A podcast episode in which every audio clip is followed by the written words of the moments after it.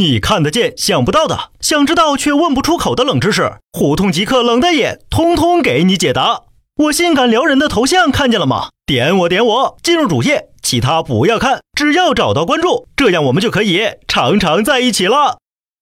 前几天冷的也看到一个报道，说今年全国一共有七百二十多万名新增大学毕业生。照着过去十几年年年都是史上最难就业季的路子看，以后就叫史上更难就业季，这样才显得合理嘛？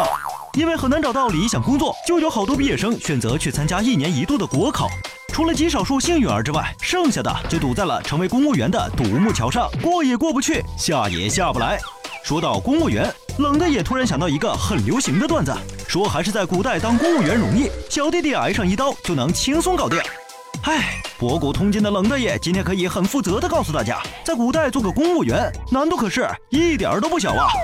公务员也就是我们常说的太监、宦官，在古代很长一段时间内，这些公务员大多数都是由遭受宫刑的犯人被迫充任的。直到明代后期，宫刑渐渐消失，才有越来越多的人因为吃不上饭，开始自愿加入混口饭吃。古人要想自愿做公务员，第一个难题就是要找一个靠谱的净身师傅，因为那个时候的医学技术有限，麻药基本没用，刀具消毒也就是放火上烤一下。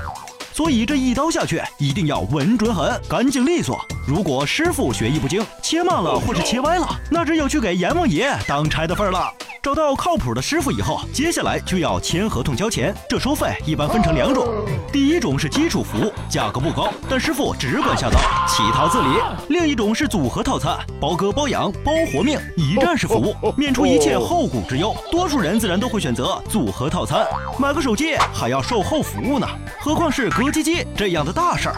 手续办完后要做术前准备了，把这些未来的公务员们关到一间密不透风的房间里，光喝水不吃饭，待上三四天。这样做就是让他们远离病菌侵袭，同时把体内的脏东西排排干净，免得动刀后感染。接下来便是最考验手艺的趣事，也就是切除鸡鸡了。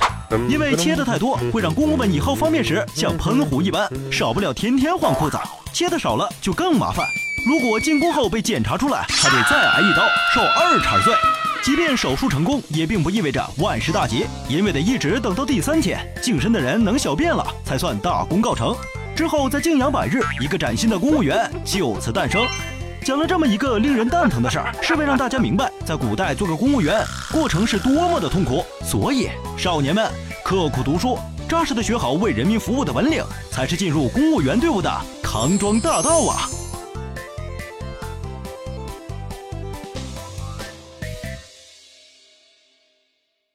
想了解我的私生活，请关注微信公众号“火爆胡同”。